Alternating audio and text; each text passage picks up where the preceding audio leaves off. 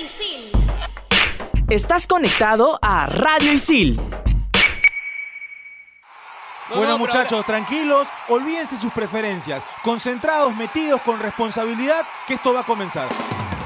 Radio Isil presenta Entretiempo. ¿Comenzamos?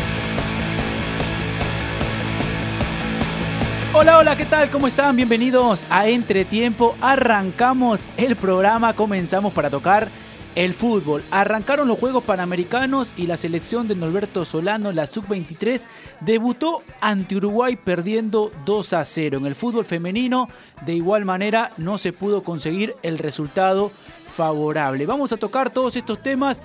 Fútbol internacional también del Real Madrid, equipo que perdió sorpresivamente. Los peruanos en el extranjero ya se resolvió la situación finalmente de Renato Tapia. El tema de Miguel Trauco. ¿Va a continuar o no en Flamengo? Todos estos temas en entretiempo y arranco presentando a Saúl Quiro. Saúl, ¿qué tal? ¿Cómo, ¿Cómo estás? Pablo? Eh, tranquilo, sí, con, la, con alguna cierta preocupación por, el, por la derrota de ayer, pero todavía quedan dos partidos. Están Jamaica y Honduras para, para intentar revertir la situación. Oscar Castro, ¿qué tal? ¿Cómo estás? ¿Qué tal, Pablo? Saúl, amigos de Entretiempo. Eh, creo que las, me quedé con mejores sensaciones de ver el partido de la selección femenina que de la masculina, por lo que se esperaba. Yo esperaba mucho menos de la selección eh, femenina y de verdad que se vio un equipo que por lo menos se paró bien en la cancha y, y, y no terminó eh, tan, tan, tan derrotado como, como se esperaba. El equipo masculino sí esperaba un poco más. Mi nombre es Pablo Caña, somos estudiantes de la carrera de Periodismo Deportivo de ISIL no se olviden que nos pueden escuchar en Spotify como Radio Isil entre tiempo. Arrancamos tocando la selección peruana sub-23 dirigida por Norberto Solano que perdió ante Uruguay. Uruguay, una selección que viene trabajando ya desde hace mucho en el tema de las inferiores, viene marcando una diferencia en cada sudamericano y también en los mundiales, siendo protagonistas y le tocó enfrentar a una selección peruana que tenía como refuerzos a Yamir Oliva, futbolista de la San Martín, a Mauricio Montes, futbolista de Ayacucho y también en el arco a Carlos Cáceda, portero de Melgar y que también ha sido considerado, sigue siendo considerado por Ricardo Gareca para las eliminatorias para la Copa América, obtuvo el segundo lugar al igual que Pretel. Son futbolistas considerados que tienen que reforzar esta sub-23 que no se encontró futbolísticamente ante Uruguay. Había mucha expectativa, es cierto, por lo que pueda realizar Quevedo por derecha, Polar por izquierda, un futbolista al cual Saúl, por ejemplo, lo estaba pidiendo para la selección mayor. Ya vamos a entrar al tema de Polar. Eh, lo que pueda realizar Pretel en la mitad de la cancha, Aldair Fuentes que terminó jugando como central y no como lo hace en Alianza Lima en la primera línea de volantes, y los laterales con Rabanal y con Huerto. ¿Con qué sanciones se quedan ahora de este debut de la selección peruana que lastimosamente no fue favorable? Creo que el primer factor negativo es que este es un, un, equipo nuevo y que en un partido oficial, ese es su primer partido oficial de todos, por lo menos estos son, si luego las variantes que que hubo después eh, recién se conocen en la cancha. Y eso es, para empezar, cuando tú trabajas con alguien que no te conoces, por ahí hay, un montón de diferencias. Ahora, la, la volante para mí no funcionó, eh, siento que debe estar Yuriel Celi, a pesar de la edad corta que tiene, es un jugador que, eh, que este torneo le va a servir para que en algún momento no sé si pronto o, luego eh, llega, la, llega la selección mayor. Tiene mucha pasta de, buen futbolista. Sí, a mí, a mí eh, es difícil porque ¿qué se puede esperar de un equipo nuevo? Como bien lo decía Saúl. Pero por los jugadores que había, sí, digamos, se esperaba desequilibrio, se esperaba un poco más, se esperaba buen toque en la media cancha. Es cierto también que la cancha no ayuda demasiado, pero eh, se esperaba un poco más y en defensa el equipo tampoco funcionó. Eh, Solano termina poniendo a Aldair Fuentes de central cuando en su equipo juega eh, en la primera línea de volantes. Entonces se dieron muchos factores para que el debut no sea el esperado. Lo que sí hay que decir que tampoco Uruguay, como bien lo decía Pablo, era un equipo fácil. Era el es el último campeón panamericano. Es, es el último campeón panamericano. Viene con la base el equipo sub-20 que acaba de jugar el mundial. Entonces eh, vamos a ver, creo que el partido clave es, es, el, es el que viene, que es contra Honduras. Ese es el partido clave para los intereses de la selección peruana y de igual manera también para la selección de fútbol femenino. Vamos a escuchar a Norberto Solano, quien habló después de la derrota ante Uruguay, con respecto a algunos temas puntuales y luego vamos a seguir hablando y analizando lo que fue la derrota de la selección peruana sub-23. Vamos a escuchar a Solano. Siempre el hincha peruano, sabemos la, la, la, la situación que se vive con el fútbol eh, los últimos tiempos, sobre todo con la selección mayor y, y eso lo tenemos, lo tenemos presente. Pero nosotros tenemos que hacer nuestra propia historia. Eh, hemos conversado muy bien con los chicos de que lo que pase con el equipo mayor es diferente. Estos chicos están eh, aprendiendo este tipo de, de- de nivel de, de fútbol internacional y no, no va a servir muchísimo. Yo creo que tenemos que tener tranquilidad porque esto recién empieza. Bueno, sin duda, obviamente lo hoy, eh, eh, uno, tú planteas, presentas un partido y, si consigues gol de muy rápido, obviamente trat- tratamos de replantear un poquito. Eh, vuelvo a repetirte, hay que tomarlo esto con tranquilidad, no nos podemos volver locos tan rápido, sabemos que vamos a jugar contra una gran selección. Los jugadores que, tú has visto el día de hoy, Joel Aldair es un chico que es polifuncional, como, como ustedes lo, lo saben, puede jugar de central, puede jugar de volante, pero yo con él cuento de central. Yo creo que es un chico que nos puede dar, nos da eh, tranquilidad en la parte de atrás. Eh, tengo en el medio campo jugadores de, buen pie, jugadores que, que- hoy no aparecieron, que es normal, pero yo sé que, que van a, después de este, de este partido vamos a analizarlo, vamos a tomarlo con calma y tenemos que ir eh, a buscar lo- los otros dos resultados contra Honduras y Jamaica. Pero no, no nos vamos a desesperar, no vamos a hacer siempre un resultado, alborota todo, no, todos quizás nos ponemos un poco intranquilos, todos, pero yo creo que ya con la experiencia hay que tomarlo esto con calma. Viene un partido el día jueves y ojalá podemos plasmar todo lo que habíamos planificado toda la semana. En Radio Isil también puedes escuchar Fusión Alterna. No te quedes y sé parte de lo más trendy del mundo de la música, conciertos, festivales y toda la movida de la escena local e internacional. Fusión Alterna. Búscanos en Spotify como Radio Isil.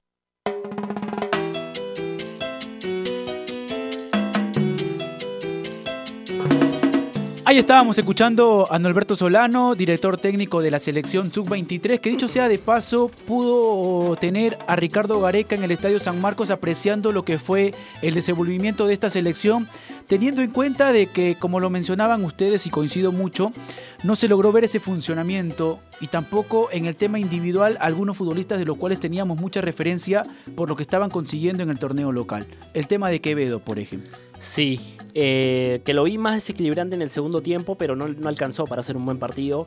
Y por el otro lado, Andy Polar, eh, a quien lo pedí a Saúl y le voy a dar la palabra para, para que me diga. eh, igual igual es, es un partido, ¿no? Eh, igual es, digamos, muy apresurado juzgarlo por un partido. Termina siendo cambiado Polar porque simplemente no funcionó.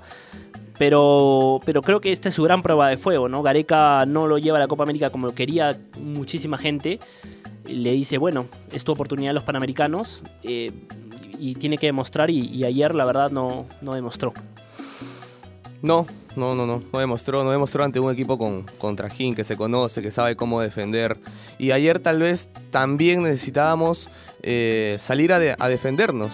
¿Cómo fue el partido contra Uruguay? No lo quiero comparar porque la competencia es totalmente distinta, pero el partido contra Uruguay en Copa América era salir a defendernos. Hoy, ayer, o en estos días, también tocaba defendernos porque Uruguay era un equipo que se conocía, nosotros no. Y teníamos en la volante tres que siempre intentaban más con el juego que la marca. A mí, a mí yo siento que en ese equipo faltó un tape, por ejemplo. Que siempre esté pegando. Y Pretel todavía no da la talla en ese sentido. Eh, y tampoco teníamos un orden en la defensa, ¿no? Aldair Fuentes hay que aceptarlo, que, que estaba un poco perdido, eh, no, no se encontró, yo sé que lo hizo algunas veces en esa posición, pero no se encontró.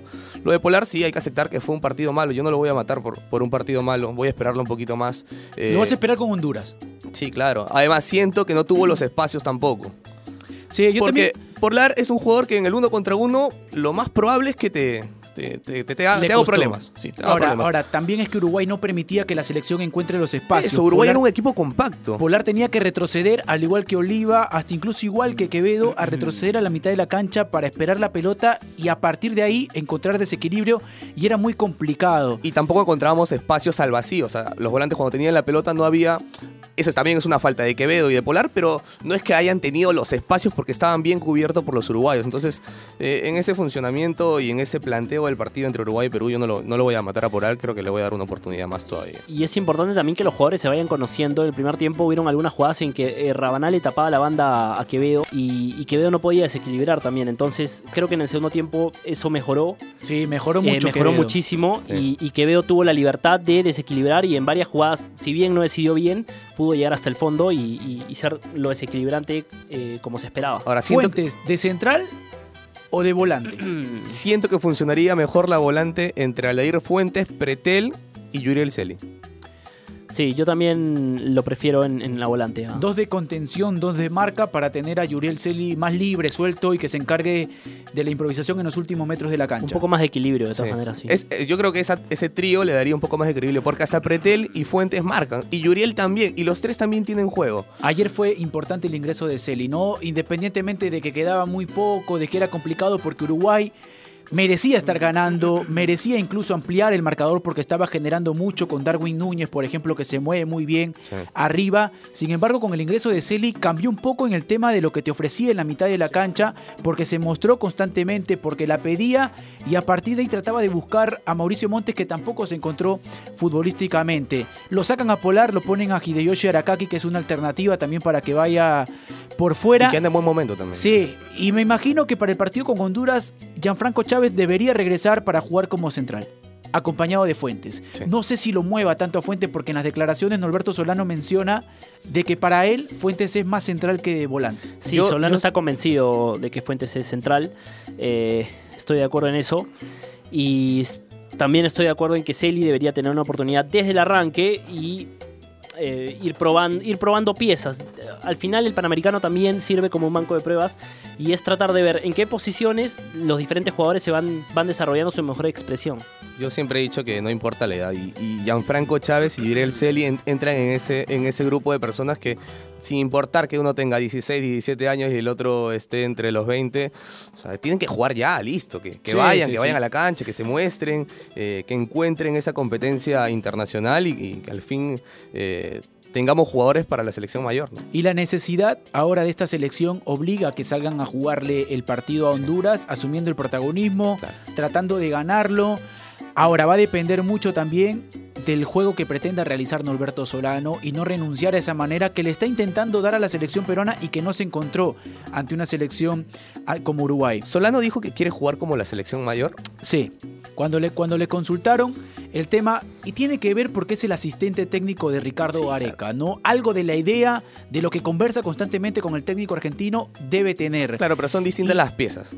Sí, y, y- y también entendemos de que esta selección que ha sido formada, la Sub-23, tiene que ver algo con Ricardo Gareca. Ricardo Gareca también quiere ver a estos futbolistas. ¿Tú saber crees que Gareca metió responder. mano a la hora de llamar a los, a los 20, 21, 20, Yo, 21? yo, yo considero que sí. Yo siento de que hay futbolistas que son considerados por Ricardo Gareca que los quiere ver en acción, que esta es una oportunidad para que se pueda mostrar dentro del régimen ¿no? que te piden en, la, en los Juegos Panamericanos que son hasta los 23 años. Es más, Gareca ha mencionado que hoy la prioridad son los panamericanos y por eso es que él está asistiendo a, a- a todos estos partidos porque él, a él le sirve para ver opciones eh, de futuro para la selección. Ahora, yo- Entonces, yo- yo, creo que tiene sentido de que él haya eh, incidido en la decisión de Solano para él también poder ver qué, qué- qué posibilidades tiene. De Está, bien, acuerdo. está perfecto que haya incidido, pero yo insisto en que no debe copiar o intentar hacer lo que hace la selección mayor, porque y primero no va a encontrar las mismas piezas.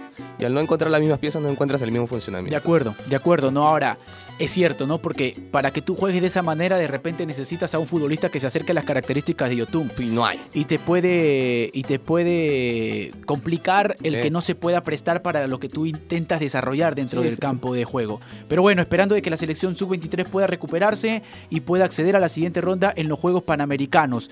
En cuanto al tema.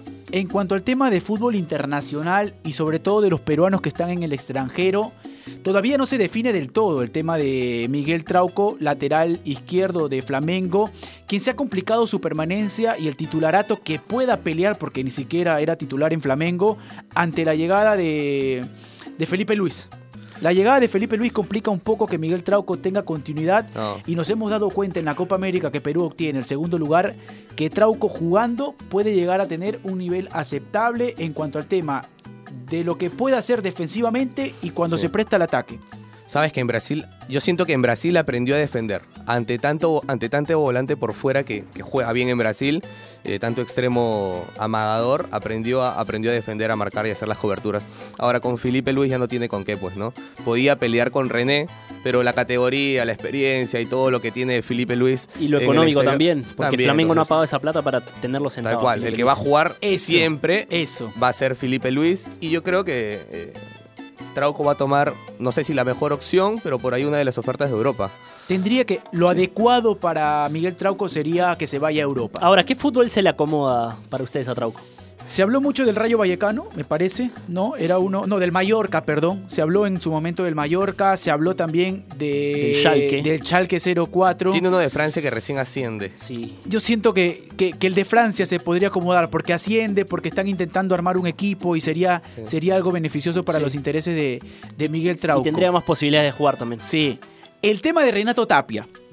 Salió el presidente del Feyenoord eh, a decir de que no lo iban a tomar en cuenta a Renato Tapia. Finalmente ya se sumó a los trabajos.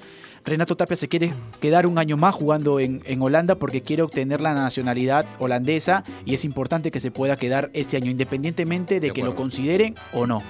¿no? Lo bueno es que va a entrenar, que va a seguir y seguramente desde su posición, desde donde lo considera el técnico, tiene que empezar a pelear un lugar en el equipo. Eso, son sus prioridades las de él, de, de estar un año más allá. Ahora, como que el gerente te dice, oye, sabes que yo no te tengo mis planes, pero tu, tu principal jefe eh, te dice, oye, yo sí te quiero. Y al final el técnico puede incidir en que sí lo quiere Renato Sí, Tapia sí, sí. y puede ser titular Ojalá. sin la necesidad de la influencia del, del presidente Sí. del club. Así ¿Y que cuánto- y cuánto- toda la oportunidad de Renato ¿Y Tapia. cuántos casos hemos visto de jugadores que cual. los mandan a entrenar con la reserva y finalmente terminan ganándose un lugar? Al final va a depender de Tapia, de su rendimiento y de las ganas que le ponga para quedarse en el, en el titularato. De acuerdo. Ahora yo les hago una pregunta ya para ir finalizando el programa. ¿Qué equipo a nivel internacional se ha reforzado bien y es el favorito para ustedes para marcar una diferencia en cuanto a lo que pueda proponer y también en la Champions, en su liga? Antes de ir con eso, Advíncula firmó hasta el 2022 ya, Exacto. con el Rayo Vallecano. Con el Rayo. Exacto. Ahora, Eh, Yo, yo me quedo con, con Juventus. Juventus. Sí, creo que. Por Delight. Sí, creo que con la llegada de Le- Delight eh, marca una diferencia Juventus. Teniendo a Cristiano Ronaldo, eh, obviamente ya tienes la mitad del trabajo hecho también.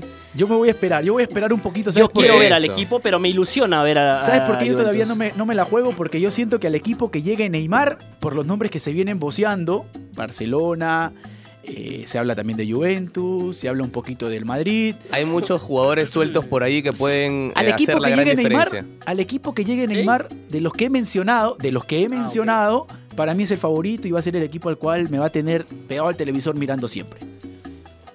Me quedo con la U.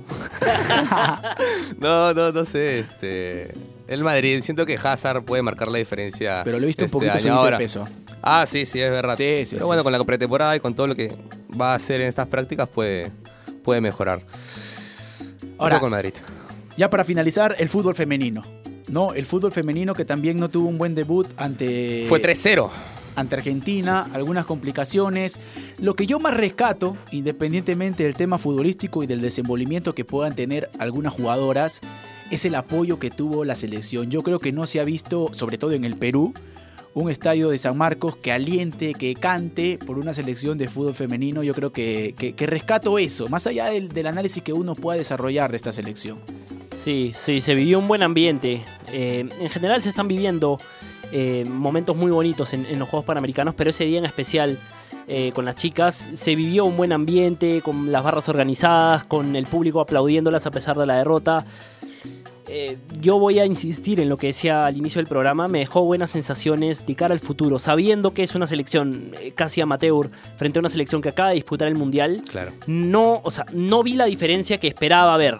Creo que el equipo lo, lo- lo trató de igualar eh, con empuje, con garra, con muchas ganas y por momentos con, con toque, con, con- con buenas jugadoras, con jugadoras que si es que se potencian pueden llegar a, a- a ser muy importantes para el Con fútbol futuro femenino. dices lejano todavía, Sí, ¿verdad? sí, claro. Sí, sí, yo estoy de acuerdo. No, sí, está. Poniendo, poniendo siempre Es y que, pu- es que puede ser para los Y próximos aclarando. partidos. Eh, es eh, que el potencial, sí, potencial tienen, pero, pero bueno, hay que trabajarlo y, y sabemos que acá en el Perú no se trabaja demasiado. Lo que pasa con el fútbol femenino es lo que pasa en la mayoría de los otros deportes en los que no trabajamos, ¿no? No le ponemos, no hay organización, no hay infraestructura, incluso en el fútbol no hay buena infraestructura, entonces a partir de eso no se pueden tener buenos, buenos resultados.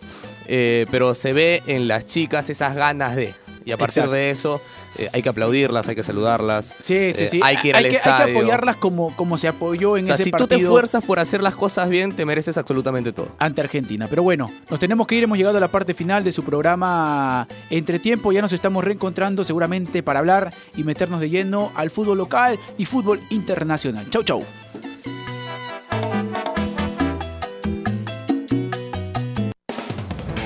Radio Isil presentó Entretiempo.